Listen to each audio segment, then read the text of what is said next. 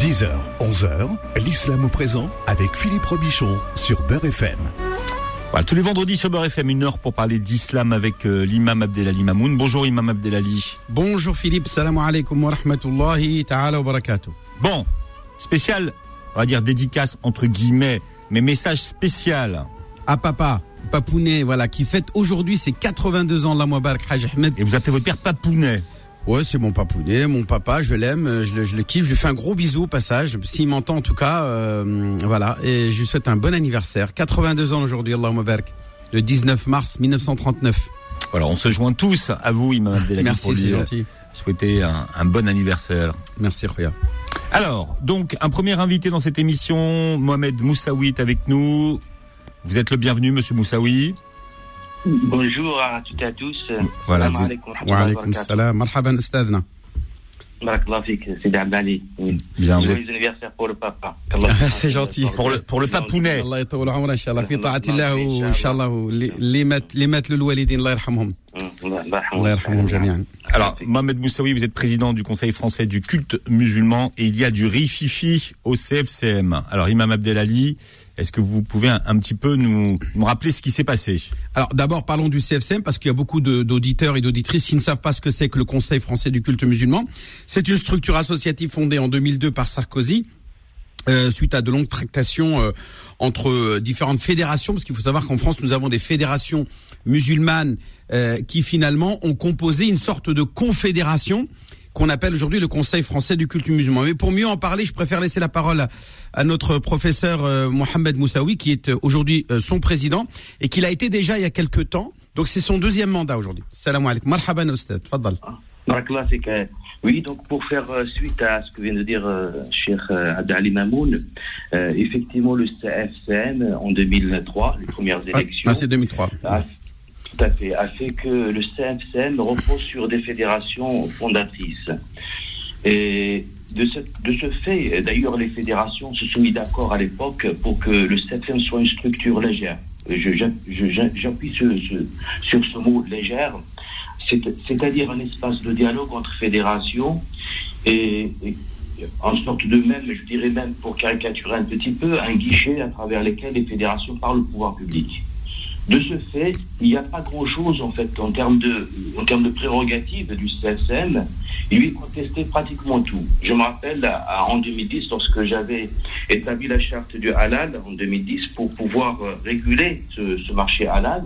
Une fois le travail était terminé au bout de trois ans, dans laquelle j'avais réuni tous les tous les acteurs, tous les opérateurs, y compris les représentants des fédérations, pour arriver au final à un résultat, à une charte de 34 pages dans laquelle tout est décrit, le mécanisme, euh, la régulation des produits, avec, avec le- un comité de suivi de halal qui permettait de suivre l'évolution des réglementations en même temps de faire app- appliquer euh, les principes euh, islamiques au niveau de l'abattage rituel et de faire des audits, etc.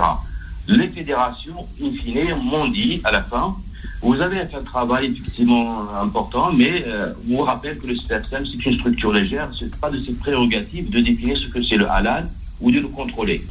Euh, J'ai eu la même expérience avec, le, avec, avec d'autres sujets, dont laquelle on me rappelle toujours, on m'a toujours rappelé, entre 2008 et 2013, que le CSM était une structure légère, un espace de dialogue entre fédérations. Et dès lors que le CSM entreprend quelque chose, on lui rappelle cette réalité.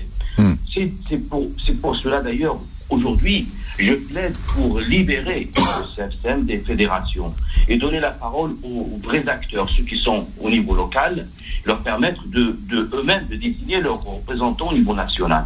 Et je pense qu'en faisant cela, nous allons, nous allons beaucoup en fait euh, euh, avoir de, bénéfices puisque les vrais acteurs seront en fait se sentiront donc partie prenante dans cette euh, institution et nous, allons appuyer l'institution sur un nombre important d'acteurs, que ce soit sur euh, une poignée de, membres de fédération, et ça permettra aussi d'avoir une adhésion euh, pleine et entière de, de l'ensemble des musulmans de France à leur institution représentative. Aujourd'hui, on a le sentiment qu'il y a effectivement des fédérations, une confédération de fédérations, qui est un peu coupée de, de, de la réalité du terrain. Et c'est, malheureusement, c'est ça qui dérange aujourd'hui euh, face aux fédérations.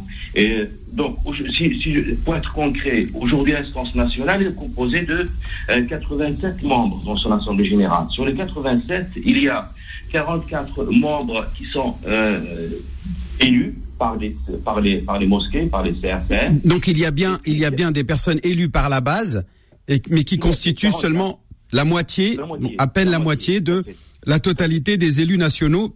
Et euh, bien entendu, ils ne peuvent pas, euh, ils ne peuvent pas prétendre au poste de président, si j'ai bien En- compris. En, général, en général, mais, mais là, je suis, en fait, moi, je suis élu, donc c'est- un cas particulier, mais effectivement, au sein du bureau, il y a très peu d'élus, en fait. La plupart sont des, des cooptés. Donc, il y a 84, 44, et, en fait, euh, élus, et plutôt et 43 désignés.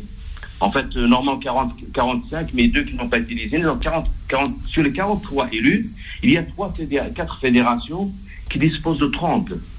Euh, 30, il reste 3, 13 pour les autres fédérations. L'UMF que je préside n'a aucun coopté, donc parmi les 43. Par contre, elle a 18 élus. Euh, Si on- pour parler de, cette, de problème actuel, les quatre fédérations qui ont fait, Alors, parce que parce que parce que là, là les gens vont être perdus. Euh, Ce qui s'est passé cette semaine, c'est que quatre fédérations ont, ont, ont décidé de, de, de quitter de, le bureau. de démissionner du bureau, mais pas du conseil d'administration, bien sûr. pas pas du conseil d'administration, ils, ga- ils gardent leur, leur, leur, leur désigné et Ouais. leur élu au niveau de, de l'Assemblée na- nationale. Mais après, après, il y a les, les, les 25 CRCN, ceux-là, ils sont, euh, les, les représentants sont élus. Il y a une, partie, une partie infime de cooptés, 10 à 20 Hmm. qui n'est d'ailleurs jamais, pratiquement pas utilisé tout le temps par les. Alors, pour que les, pour les auditeurs comprennent bien, quand on parle des fédérations, il s'agit de, d'abord, de la, la fédération de la Grande Mosquée de Paris, qui englobe le, le- on va dire plutôt l'islam euh, proche euh, de l'Algérie. hein. C'est beaucoup, beaucoup, beaucoup. euh, C'est énormément d'Algériens qui sont dans dans, ce- dans cette fédération. Vous avez le RMF, le Rassemblement des musulmans de France, qui est elle aussi une fédération euh, historiquement connue comme étant un peu d'obédience marocaine. L'UMF, l'Union des mosquées de France, dont vous êtes vous-même euh, le président. Euh, vous avez euh, la FAYACA, la Fédération des associations africaines, comoriennes et antillaises. C'est bien ça? Et Oui. donc c'est un petit peu l'Afrique, euh, l'islam noir, l'islam euh, de la communauté noire, euh, des Antilles, des Comores et d'Afrique subsaharienne. Et vous avez bien sûr les deux fédérations turques, la, euh, le CCMTF turc, le comité euh, de euh, cons, euh, con- consult ou coordination. de coordination, voilà, des, des musulmans turcs de France et le DITIB turc. Non, le non, le Miligurush, le Miligurush turc. Alors, Miligurush, pour que les auditeurs comprennent, il s'agit d'une un- institution, une fédératrice de mosquées turques d'obédience euh, à l'origine qui était proche d'un personnage qui s'appelait euh, euh, Arbakan, c'est ça, Negmeddin Arbakan, qui était un leader turc euh, qui, qui s'est exilé euh, en Allemagne et dont le fils Mohamed Arbakan a repris le, le flambeau et lui-même est décédé, je crois aussi et qui était d'obédience un peu euh, ce qu'on peut dire aujourd'hui islamiste ou, ou, ou frériste, hein. D'o- d'obédience, je dis bien d'obédience.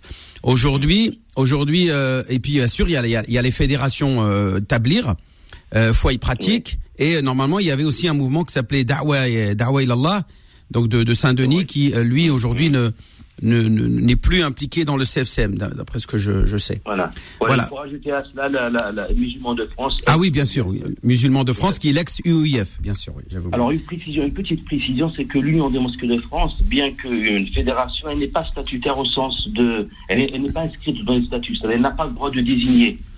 Nous Mhm. avons zéro, zéro. Non, personne coopté. Vous n'avez pas le droit de personnes qui sont On a- d'office. Vous n'avez pas- d'office, on a- d'élu d'office.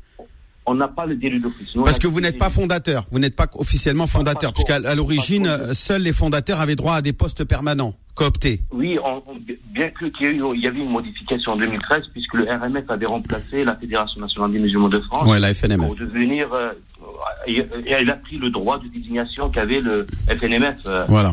Alors, euh, do- donc, cette précision faite, euh, je pense que ce système qui, qui, qui, fait, qui, plombe quelque part l'instance représentative des cultes musulmans, qui fait qu'une instance, donc une- un espace de dialogue entre fédérations, forcément, il est sujet de, de, de, de, de- paralysie, quelquefois, dès que les fédérations ne se mettent pas d'accord entre elles. Bien. Et je pense que c'est un système qui ne permettrait pas une viabilité de cette instance. Et puis, il va la couper tout de suite de, de- de- des acteurs locaux. Et je pense que lors- si on part vers les, les conseils départementaux de culte musulman, donc en proximité des, cultes, des, des- des lieux de culte, on va peut-être effacer même ces frontières qui sont entre fédérations. Alors, Monsieur Moussaoui, parce que là, là, là, c'est un peu technique pour nos auditeurs. Ce qu'on vous reproche, enfin, ce que vous reproche les fédérations donc qui ont quitté le, le bureau, c'est d'avoir imposé votre candidat au poste de aumônier national des prisons. Il s'appelle Monsieur Weslett. Tout à fait. Je, je vais répondre sur ce point-là. Donc, écoute, euh, je, je, pense que les aumôniers de l'armée et pénitenciers, euh, ils sont là depuis 15 années. Donc, nous avons décidé le mois de décembre euh, de, de, de, de, remplacer tout simplement les deux aumôniers qui sont là depuis, euh, depuis pratiquement la création de, ces deux, aumôneries. Donc, nous avons décidé, donc, comme un accord entre toutes les fédérations et au sein du bureau du CFCF de procéder au remplacement des deux aumôniers. Alors donc, elles étaient d'accord, elles étaient d'accord. Attendez, Monsieur Moussaoui, les, fédérations étaient d'accord pour que déjà euh, il y ait un changement à ces postes-là. Oui, bien sûr. Tout à fait. Alors, le, l'aumônier national des prisons s'appelait Monsieur euh, Al, euh, Talibi Al Alawi. Et l'aumônier national des prisons s'appelait Abdelkader Arbi. Abdelkader Arbi est parti de son de son plein gré sans aucun. C'est l'inverse. Celui des armées, c'était Abdelkader. Oui, ah oui, j'ai dit, j'ai dit ça, d'accord. Ok, ok. Et puis celui des armées, celui des hôpitaux, c'était euh, Abdelhak Nabawi. Nabawi, tout à fait. Abdelhak Nabawi a été remplacé en 2019 par mon prédécesseur, en fait, par le, le, dans le mandat précédent. Il a été remplacé par quelqu'un qui n'est pas OUF, pour, euh, pour rappeler, pour être précis. Ouais, qui est plutôt proche de la mosquée de Paris. Et, donc, il, restait à, à remplacer les deux, les deux aumôniers d'armée et pénitentiaire. Et c'était là, il y avait un accord, euh, un accord euh, unanime sur la nécessité de donner un nouveau souffle à ces aumôneries. Donc nous l'avons fait donc au, mois de janvier, nous avons nommé un nouveau aumônier euh, des, des, armées, présenté d'ailleurs par la Grande Mosquée de Paris, effectivement. Et puis il restait donc à remplacer l'aumônier des prisons. Euh, j'ai rencontré moi-même euh, avec le recteur de de Paris, le secrétaire général du, du, CFM, le, ministre de, la Justice, pour euh, lui faire part de, notre volonté de, réorganiser l'aumônerie hmm. des prisons et que lui, il était demandeur, effectivement, il a dit ça fait, effectivement, il y a un problème, de, il y a des dysfonctionnements, il y a le, le bilan de, l'actuelle aumônerie qu'on contestait et controversé. Il fallait donc faire vite. D'autant plus qu'il fallait mettre en place un plan d'action contre la radicalisation de milieu carcéral. C'est chose que donc donc le, changement qui a qui a eu lieu le, mercredi dernier au niveau de, de l'aumônier national des prisons, il s'inscrit tout à fait dans, dans, dans, ce qui a été décidé. Simplement, le, ce, qui est, ce qui nouveau, c'est que la Grande Mosquée de Paris et les fédérations signataires de, de, de communiqué de retrait ont, estimé que le bureau du CSL ne devrait pas se réunir jusqu'à ce que clarifie la position des deux fédérations franco-turques qui n'ont pas signé la charte euh, des principes pour l'islam de France.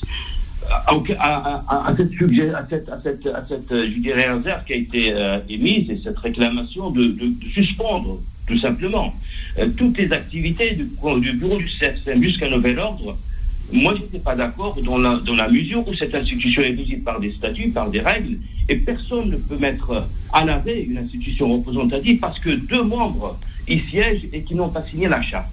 Ça n'a pas de sens. À partir de là, je dis que nous pouvons, cet argument n'est pas convaincant et je pense que je, me mettrais dans l'illégalité si je ne réunis pas le, le, bureau du CFM et pour euh, faire, euh, pour tout simplement exercer sa mission. Et parmi ces missions les plus urgentes, c'était de remplacer l'aumônier euh, pénitentiaire. C'est ce, que nous avons fait dans les règles, dans le respect de toutes les règles. Et d'ailleurs, le candidat qui a été choisi ne fait pas partie, c'était pas le candidat de l'UMF. Certes, des membres du l'UMF avaient présenté un candidat et voulaient le défendre, mais simplement, moi j'ai exigé qu'il y ait des auditions dans les mêmes conditions que celles de, de, de l'aumônier des armées, qui d'ailleurs a été choisi pas parce qu'il était de la mosquée de Paris, parce qu'il était compétent, tout simplement, je le, je le dis avec toute l'honnêteté qu'il faut. Et nous avons fait la même chose avec l'aumônier. En l'occurrence, c'est Monsieur Nadiri, c'est ça hein? Monsieur Nadiri, qui est le nouveau aumônier national des, des armées. Monsieur Nadir Mehdi, Mehdi, voilà, Nadir Mehdi, c'est ça. Tout à fait. Le, le, le, deuxième qui a été choisi, c'est Monsieur Mohamed Ouaslati sur les, sur, pour les prisons, qui ne fait partie d'aucune fédération qui était présente le mercredi dernier. Et euh, pour être honnête, nous nous n'avions pas de décision prise avant. Nous, nous avons voulu d'abord entendre les quatre candidats, nous avons entendu. Mm. J'ai beaucoup d'amitié pour euh, Shana Beneita, que je connais très bien, que j'ai beaucoup j'apprécie beaucoup ce, ce qu'il fait. Et, et, et qui est président du CRCM Ronald. Du CRCM. Euh, Ronald, Conseil régional du culte musulman Ronald, donc à Lyon. Il est vice-président de, de, ce CRCM.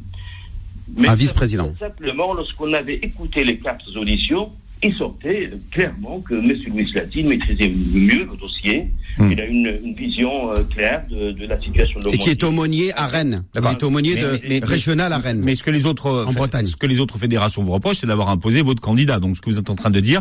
C'est pas mon, pas Non, non, il a été élu. Il a été. Non, mais c'est donc en fait, c'est ça qui vous reproche. Donc vous vous dites, c'était pas votre candidat.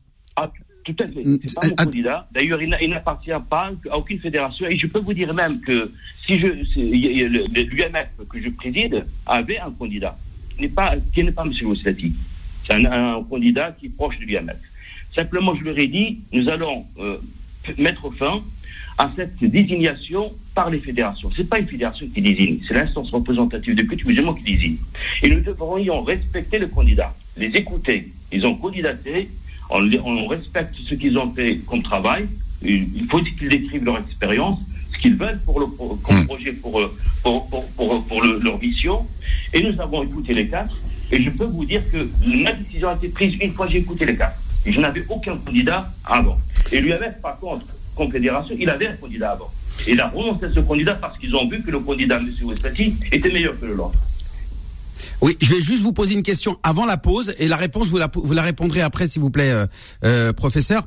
Euh, justement, l'avocat maître maître Hafiz, le recteur de la mosquée de Paris, vous reproche en disant que cette réunion là est illégale, alors que voilà, vous avez rempli les conditions. Inch'Allah, est-ce que vous pouvez répondre à cette question juste après la pause et dire et répondre à, à maître Hafiz sur le, faire, le caractère légal ou non de cette réunion que vous avez organisée mercredi dernier? Voilà, vous restez avec nous hein, le temps d'une courte pause. Euh, Mohamed Moussaoui, président du Conseil français du culte musulman. Et notre invité, c'est l'islam au présent jusqu'à 11h sur Beurre FM.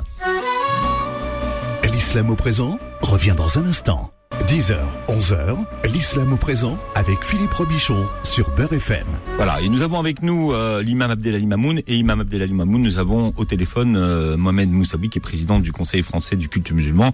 Vous êtes nombreux à avoir lu dans la presse et dans les euh, sur les réseaux sociaux qu'il y avait du rififi au CFCM, c'est ce que vous êtes en train de nous expliquer et de donner votre version ce matin à Mohamed Moussaoui. Alors attendez, pour, pour que les auditeurs comprennent parce que je sais que c'est très technique tout ça et ceux qui ne sont pas baignés dans toutes ces ces, questions-là ont du mal à assimiler. Nous avons finalement une situation qui est très simple. Aujourd'hui, Monsieur Moussaoui, qui est avec nous aujourd'hui, qui parle, qui nous que l'on entend depuis tout à l'heure, il nous explique quoi? Il nous dit qu'aujourd'hui, il y en a marre que les fédérations, y compris la sienne, hein, il est même président d'une fédération, il n'est pas en train de s'attaquer à telle ou telle fédération, puisque lui-même, il est président d'une fédération qui s'appelle l'Union des mosquées de France, et qui est pas la plus petite, pas la moindre, et même la plus grande et la plus importante de toutes. Et il est aujourd'hui président du CFCM, donc c'est pas rien. Il aurait pu euh, confortablement rester à son poste et euh, ne rien faire et laisser les choses euh, telles quelles. Et voilà. Non, il a choisi de, de, de s'engager à essayer de faire en sorte de respecter les musulmans et de laisser le fait que ce soit les musulmans eux-mêmes qui choisissent leurs élus nationaux. Et il dit qu'il faut le faire par le biais de représentants départementaux, qu'il faut créer donc des conseils départementaux du culte musulman, les fameux CDCM, et que c'est de CDCM que va s'élire un conseil national euh, euh, du culte musulman, donc le conseil français du culte musulman, y compris le CNI, le conseil national des imams. Euh, lui aussi, là aussi, il veut que ça soit des élections départementales qui élisent au niveau national. Donc, il aurait pu très bien dire, bah non, on va laisser euh, l'hégémonie des fédérations faire ce qu'ils veulent en France, euh, avec l'islam à, à, leur sauce, et laisser faire leurs affaires. Et il a dit non, puisqu'aujourd'hui, ce CFCM n'est pas efficace, et l'une des raisons principales, c'est parce que les musulmans ne sont pas considérés à la base. Les mosquées ne sont pas considérées à la base. Les associations musulmanes ne sont pas considérées à la base. Et c'est ce que veut euh, euh Mohamed Moussaoui. Il veut réformer pour donner plus de poids et plus de considération aux associations musulmanes locales, ce que ne veut pas aujourd'hui les autres fédérations qui ont démissionné et, qui aujourd'hui, par exemple, ont voulu imposer leur candidat euh, à l'aumônerie des prisons. Est-ce que j'ai résumé euh, correctement euh, vous, avez parfaitement résumé, Monsieur voilà. Abdelali Mamoun. Effectivement, je, pense que euh, les quatre fédérations signataires du retrait, ils disposent de 30 désignés parmi les 43, c'est-à-dire en fait qu'ils ont pratiquement la moitié du conseil d'administration sans faire aucune élection. Après, il se rajoute quelques élus qu'ils ont, 12 élus en tout pour, sur les 44. Effectivement, l'Union des mosquées de France, elle a 18 élus parmi les 44, aucun désigné. Et je dirais, que vous l'avez clairement dit, l'Union mosquées de France souhaite redonner la parole aux musulmans de France. Elle ne souhaite pas garder cette, hégémonie qui n'est pas justifiée, en fait, et qui n'a aucune justification et qui paralyse malheureusement euh, l'institution. Euh, pour, répondre à, votre question de tout à l'heure, est-ce que c'est légitime cette réunion? Elle est, bien sûr légitime, puisque les statuts du CFSM prévoient une réunion, une obligation de réunir le bureau du CFSM au moins une fois par trois mois. Et puis, la par trimestre. Que, euh, par, trimestre. Et la, tradition faisait qu'on réunissait le bureau une fois par quinzaine. Et depuis plus de trois mois, le bureau du CFCM ne s'est pas réuni pour X raisons. Et j'ai voulu ne pas mettre le CFCM dans l'illégalité parce que nous ne faisons pas les réunions euh, statutaires. On se met de fait dans l'illégalité. Et puis, il y avait urgence, comme je disais, à désigner un aumônier national qui, est, qui, qui devrait reprendre très vite la réorganisation de, de l'aumônerie et, euh, exercer sa mission. Mais pourquoi il y avait urgence C'est ce qu'on ne comprend pas. Parce qu'il y a la radicalisation dans les prisons. Attendez, mais, je, pose la question à Mohamed Moussaoui, euh, Imam Abdelali, si vous voulez bien, parce que ce que vous reproche, ce que je vous reproche, euh, les quatre fédérations, c'est que finalement, il n'y avait pas autant d'urgence que ça à le remplacer. Si, si. Écoutez, on, nous avons décidé de le, de, de le remplacer il, y a, il, y a, plus de 5-6 mois nous avons rencontré le ministre de la Justice au mois d'octobre et nous lui avons promis, on, s'est engagé à faire très vite euh, la réorganisation de, l'aumônerie. Donc, excusez-moi, depuis octobre jusqu'au mois de mars, et on va continuer jusqu'à quand? D'autant plus que les fédérations disent qu'il faut asseoir toutes les réunions du CFCL jusqu'à nouvel ordre. Quand est-ce que ce nouvel ordre va intervenir? Et, pour, pour, dire les choses clairement, ils n'ont jamais écrit, mais ils me disent clairement que tant qu'il y a les deux représentants des deux fédérations au sein du bureau du CEF. Donc les Turcs, les deux fédérations turques. Tout, à fait. Le bureau ne doit pas se réunir. Qui n'ont pas ratifié la charte, c'est ça. Hein, hein. Il faut expliquer que ces deux fédérations n'ont pas ratifié la charte, qui cherchent de, de jalons justement au Conseil national des imams dont on parlait, et c'est pour ça que ça s'est ralenti, c'est ça?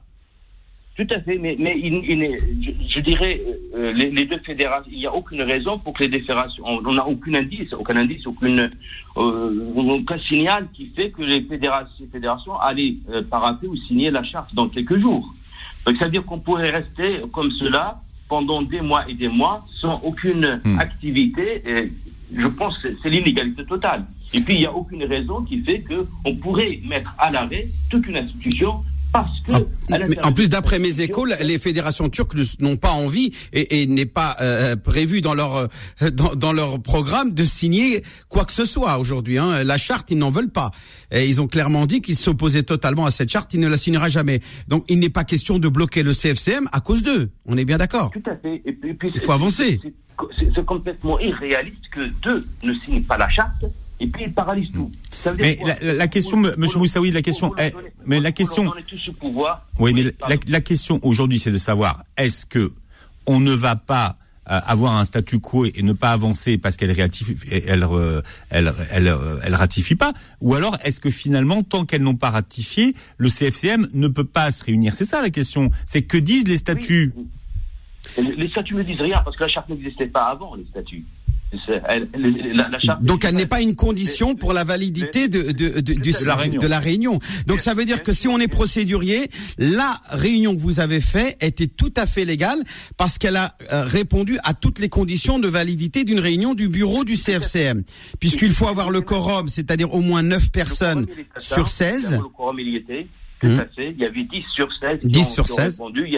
Voilà. en fait, neuf étaient présents, un qui s'est excusé. On pourrait considérer qu'il y en avait neuf. Mais neuf, c'est le quorum encore. Hein. C'est encore le quorum. C'est le quorum. Neuf, c'est le quorum. Et puis, je dirais, j'irais même plus loin. Si j'avais pas fait cette réunion, je pourrais demain, s'il y a un radicalisé qui commet un attentat, euh, euh, un attentat, et je, serais, qu'on commence à à, parler de, de, de, de cette personne-là. Il était où? Il était dans une prison. Dans, dans cette prison, quelques font les aumôniers pour, pour faire, la, la, la, la, prévention? la, prévention. Et là, on, va se retourner vers qui? Vers le CFM qui n'a rien fait pour euh, réorganiser l'aumônerie et donner aux, aumôniers les moyens d'agir. Et donc, je serais tenu responsable de, de, quelque chose que, dont, dont je ne suis pas vraiment responsable. Mais je, je pense au-delà, même, même d'une façon formelle Vous avez une, une association qui est régie par des statuts. Et les statuts vous obligent à faire des réunions statutaires. Si vous ne les faites pas, vous êtes hors la loi. Or, la, la charte des, des, principes de la République, le cœur de cette charte, c'est d'appeler à respecter les lois. Et si moi-même, je ne respecte pas la loi ou la règle qui régisse mon institution, je, à quoi ça sert d'avoir, d'avoir signé une charte? Qui appelle au respect justement des règles communes Et je pense, je pense que la vraie, la vraie raison, en réalité, c'est la volonté des fédérations de préserver leurs privilèges. Parce que dans mon projet de réforme, je voulais abolir ce système de désignation et de redonner la parole aux musulmans. Alors justement, vous, voulez redonner la parole aux musulmans. Qu'est-ce que vous pensez que euh, ceux qui vous écoutent euh, dans toute la France, on a une vingtaine d'antennes relais ici à Beurre FM, on est écouté partout en France.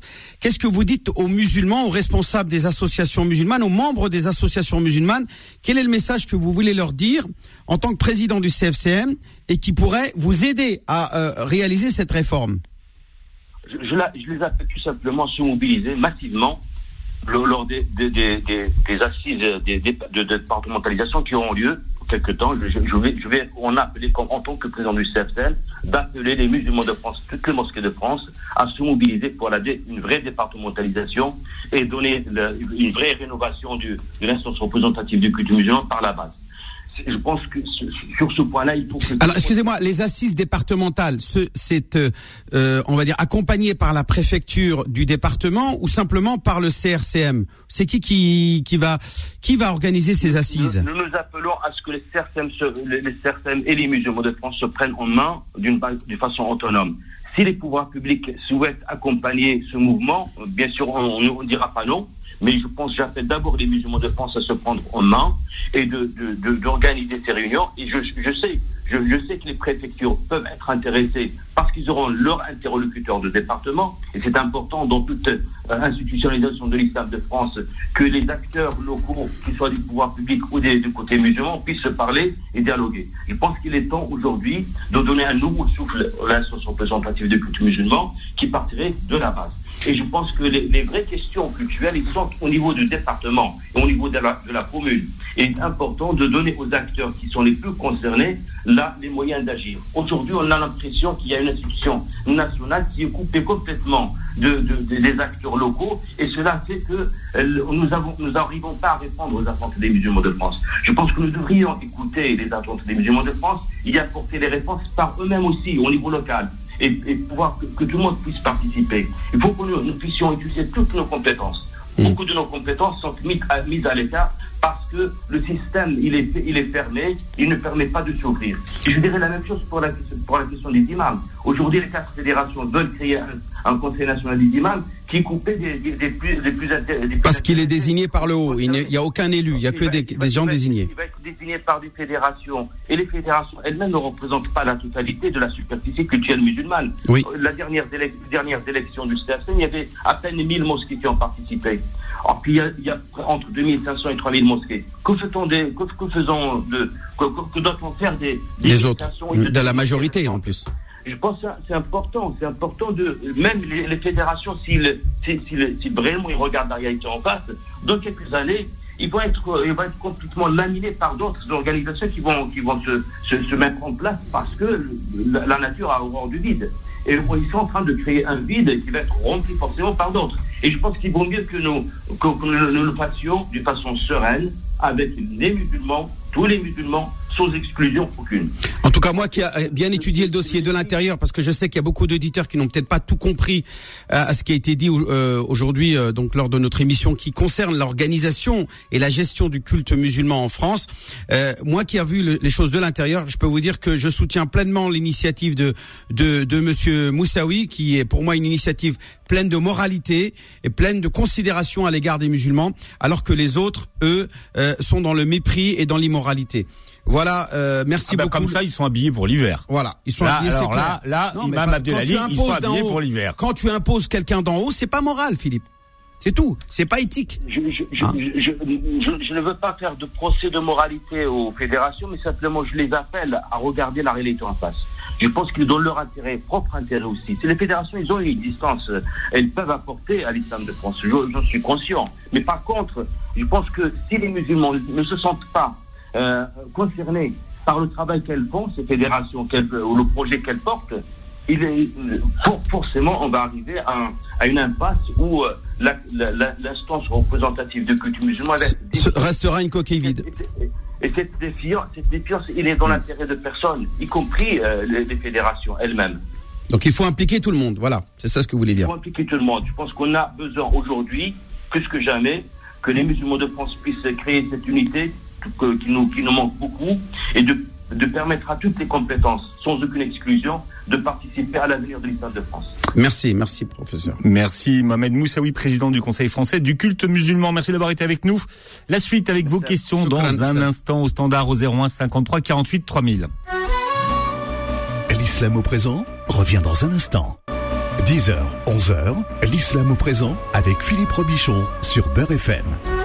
Voilà, je vous rappelle que vous pouvez poser vos questions en direct à l'imam Abdelali Mamoun, toutes vos questions.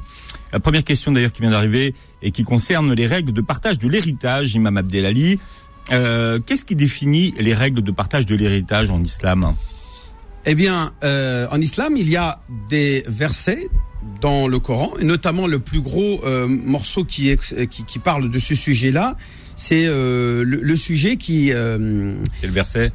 de Surat An-Nisa, donc le verset de Surat les femmes, qui euh, qui parle dans lequel il dit les rijal نصيب مما ترك الوالدان والأقربون وللنساء نصيب مما ترك الوالدان والأقربون مما قل منه أو كثر Hein, que les enfants euh, et, euh, ont droit à une part de ce que leur lèguent leurs parents, euh, qu'ils soient des hommes ou qu'ils soient des femmes, et que, que l'héritage soit minime ou conséquent.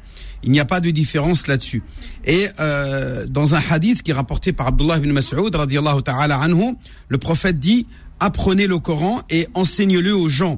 Et enseignez et apprenez les règles de l'héritage citées dans le Coran et enseignez-la aux gens. Euh, et, et, il dit car la première des sciences du Coran qui sera, mm. euh, on va dire, euh, abolie, qui sera euh, oubliée, c'est la science de l'héritage. Hein. Euh, donc il est, il est donc fondamental que nous l'on n'oublie pas ces règles coraniques qui parlent de l'héritage et que les musulmans qui, qui se sont soumis à la volonté divine doivent se soumettre aux règles de l'héritage. Il ne peut pas se permettre de dire non, c'est la loi française, je vais euh, respecter la loi française et on n'a pas le choix parce que la loi s'impose. Je dis attendez, il faut faire le distinguo, Philippe, entre une loi qui t'oblige à faire quelque chose et une loi qui te donne le droit de faire quelque chose. Mais, mais, mais Donc là, les, les, musulmans en France sont pris entre les deux. Non, non, justement, je suis en train de t'expliquer. La loi qui t'impose, t'as pas le choix. Quand une loi te dit faire ça, tu dois le faire, c'est tout point barre. Mais quand une loi t'autorise et te dit voilà, monsieur, vous c'est un droit pour vous. Vous pouvez, toi par exemple, euh, la fille euh, du, ou la fille ou le fils d'un parent décédé, d'un parent décédé, ne rien léguer à ton grand-père, c'est-à-dire au père du défunt, parce que la loi te donne ce droit-là, où tu te dis non, moi, en tant que musulman qui respecte le Coran, je sais que Dieu accorde un sixième à mon grand-père, c'est-à-dire au père de mon père qui est décédé. Mon père, il est décédé, son père à lui, le Coran lui accorde un sixième, mais la loi française ne lui accorde rien. Hmm. C'est un droit que le, le fils il a. Donc il n'est pas obligé de se soumettre à cette décision. Il peut aller voir le notaire et dire bon, moi je me désiste de un sixième et je souhaiterais que vous remettiez à mon grand-père, le père de mon père qui a perdu son fils, eh bien vous lui remettiez le un sixième. Est-ce qu'il a le droit de le faire? Est-ce qu'il est en infraction avec la loi en disant ça au notaire? Non. Donc oui, pour les lois qui vous imposent des règles, vous devez les respecter. La loi vous impose, c'est la loi française qui s'applique. Mais quand il s'agit de droits que Dieu, que, la, que la loi vous accorde et que vous pouvez ne pas euh, vous profiter. Dire voilà, moi je c'est-à-dire je me désiste euh, de ce droit-là et je veux accorder de telle ou telle manière parce que le Coran me l'impose. Eh bien, je pense que le musulman se devra à ce moment-là de se soumettre à la loi du Coran parce que à ce moment-là, il ne sera pas en infraction avec la loi des hommes avec la loi française, le, loi, le droit positif français. Donc à partir du moment où il n'est pas en infraction, c'est un complément de, de, de, de contrainte qu'il va s'imposer qu'on appelle le Coran à travers le respect des prescriptions coraniques euh, en matière d'héritage. Donc, euh, on va effectivement, à mon avis, avec des exemples, mieux euh, comprendre oui. justement ce que je veux dire. Alors justement, euh, alors on va prendre une question hein, qui est arrivée. Mon père est mort et nous lègue un bien immobilier en France et en Algérie. Sauf l'une de mes sœurs refuse de se soumettre aux règles coraniques en France sous prétexte que nous sommes en France. Donc là, eh bien, dans ce cas-là, eh bien, nous lui disons que effectivement, la loi, personne ne pourra vous en tenir rigueur puisque vous aurez simplement joui de votre droit euh, français qui vous accordera une part peut-être plus importante que ce que le Coran vous aurait accordé. Euh, sauf que euh, d'un point de vue moral et non pas d'un point de vue juridique, hein, je répète et je vais faire bien le distinguo entre, eh bien, c'est sa conscience religieuse qui sera, on va dire, entachée et dans lequel euh, on lui reprochera en disant non, tu as, selon le Coran, euh, pris une part trop importante par rapport à ce que le Coran t'aurait accordé. Donc tu dois restituer, et si tu ne restitues pas cet excès, ce surplus de ce que tu as pris, parce que la loi te l'a accordé, la loi française te l'a accordé, eh bien religieusement, je dis bien religieusement, c'est du vol. Donc parce qu'il y a, il faut bien faire le distinguo entre la loi française et la loi coranique. Donc, euh, euh, je dis bien là, il ne s'agit pas de se rebeller contre la loi française. Il s'agit simplement de se soumettre, en plus de la loi française, à la loi de Dieu. Je, je me soumets aux deux lois, et non pas l'une au détriment de l'autre. Je me soumets à la loi des hommes qui m'accorde une, une, quantité, par exemple, importante d'un héritage. Le Coran va m'accorder moins, il va, il va restituer un peu plus aux autres. Eh bien, je devrais rendre, moi la sœur, par exemple, qui a trop pris, je vais restituer aux autres personnes, selon les règles du Coran, ce que j'ai pris en excès. Si elles ne se plient pas, eh bien, et qu'ils sont en mesure en Algérie de faire part de cela euh, auprès des autorités algériennes pour euh, lui diminuer sa part en Algérie parce qu'elle en a trop pris en, en France, eh bien, eh bien qu'ils le fassent. Bien entendu, dans le respect des lois algériennes, puisqu'on parle de l'héritage qui est en Algérie. D'accord? Si en Algérie, ils peuvent, les, les autres membres, euh, destituer une partie de l'excès qu'elle a pris la sœur, eh bien qu'il le fasse. Alors voilà ce que je dirais. Un, autre exemple, Imam Abdelali. Euh, mon frère est décédé sans avoir d'enfant et sa femme a fait main basse sur son héritage. Donc, encore une fois, que dit l'islam euh, et la, Mon frère est décédé. Voilà. Il n'a pas d'enfant. Voilà. Et c'est donc sa femme qui a, pris, qui a, voilà, qui, a pris. Donc là, effectivement, encore une fois, en islam, normalement, l'épouse de, devrait prendre un quart de l'héritage puisqu'ils n'ont pas d'enfants. Le mari n'a pas laissé d'enfants. Donc selon le Coran, la femme touche un quart de l'héritage et les trois quarts qui restent, c'est au frère de les prendre. C'est au frère du défunt. Du mari. Bah oui, du, du défunt. On parle du défunt. Le, on, par rapport toujours, on, par rapport, on parle par rapport au défunt. Le défunt est mort, il laisse une femme et un frère. La femme a le droit à un quart et les trois quarts, selon le Coran, eh bien c'est le frère qui prend, puisqu'il n'a pas d'enfant. Il n'a pas de parents vivants, ni parents, ni ascendants, ni descendants. Il n'y a qu'un frère vivant avec lui. Donc c'est le frère qui prend les trois quarts et sa femme prend un quart. Eh bien, c'est vrai que la loi française ne va pas ne va pas faire le partage de cette manière-là. Elle va, euh, la femme va rafler tout. Eh bien, là, nous euh, interpellons la conscience religieuse de cette femme-là en lui disant que religieusement, elle aura volé la part de son beau-frère, puisqu'il s'agit bien de son beau-frère, c'est-à-dire le frère de son mari décédé, euh, et qu'elle euh, rendra des comptes devant Dieu. Bien entendu, le beau-frère ne peut pas commettre une infraction à la loi parce que le notaire lui aura accordé euh, plus que ce qu'elle a droit. Il ne pourra pas lui porter préjudice ou menacer son intégrité physique ou morale sous prétexte qu'elle n'aura pas respecté le Coran. Attention, j'insiste là-dessus. Il prend son mal en patience et s'en remet à Dieu pour que Allah Azzawajal euh, euh, euh, le, le, le, le dédommage, Inch'Allah, soit dans ce bas monde, soit dans le delà. Alors, un autre exemple, Imam Abdelali, une autre question. Nous sommes deux filles d'un père qui est décédé et qui a une sœur encore vivante. Quelle est la part de notre tante? Eh bien, la sœur est, ce qu'on appelle euh, Asaba. Asaba, ça veut dire celle qui prend le reliquat après la farida. La farida, ça veut dire ce que c'est la part que Dieu a donnée dans le Coran aux deux filles. Euh, dans le Coran, il dit Le Coran dit que si elles sont deux filles et plus euh, héritières sans fils avec elles, mhm. donc ils n'ont pas de frères, il y a que des filles, les filles ont droit à deux tiers, donc aux deux tiers de l'héritage de leur père. Et euh, comme il n'y a personne d'autre à part la sœur vivant, vivante euh, avec elle, qui est qui est un parent du défunt, eh bien, c'est elle, elle hérite en, tant que asaba, c'est-à-dire qu'elle prend le reste, le reliquat. Donc, elle va prendre le dernier tiers. Donc, finalement, en conclusion, le partage se fera de la manière suivante trois tiers, un tiers pour une fille, un tiers pour une autre fille et un tiers pour la sœur. du défunt. On parle toujours par rapport au défunt. Voilà comment on procède à l'héritage dans ce genre de situation. Si euh, la loi française n'accorde rien à la sœur, eh bien, elle les met face à leur conscience religieuse. Encore une fois, je, je dis bien que c'est la loi française qui s'impose. Et on ne peut pas euh, forcer les choses et transgresser les lois françaises pour imposer les lois coraniques. Attention, c'est la loi française qui s'impose. Mais d'un point de vue religieux, étant donné que euh, les filles auront pris trop par rapport à ce que la, loi, euh, coranique leur accordera, elles mettront face à, sa responsabilité religieuse de restituer la part de leur tante qui est de le, un tiers, le un tiers de l'héritage que lègue ce frère à sa sœur. Alors très rapidement, Imam Abdelali, pour pour terminer, un autre exemple. Euh, mon mari est décédé et mon beau-père réclame sa part d'héritage, la part d'héritage donc de son fils. Ben oui, normalement, il a droit à un sixième. Donc religieux dans le Coran, euh, le, le, père et la mère ont droit, si euh, le, le, défunt a des, a des enfants, eh bien ils ont droit à un sixième. Ils ont droit à un sixième. Donc euh, non, même plus que ça, parce que là, il n'a même pas. Euh, c'est ça, il n'a, il, il n'a pas d'enfant. Il n'a que une femme et et des parents, c'est ça? Oui. Eh bien normalement, la femme a le droit à un, un quart, comme on l'avait dit tout à l'heure. La veuve. La veuve et euh, le père récupère le reste normalement. Donc les trois quarts. Et il y a la mère qui est vivante. Ah, ah bah alors à ce moment-là, la mère a un tiers de ce qui reste et le, le, le père il prend le reste.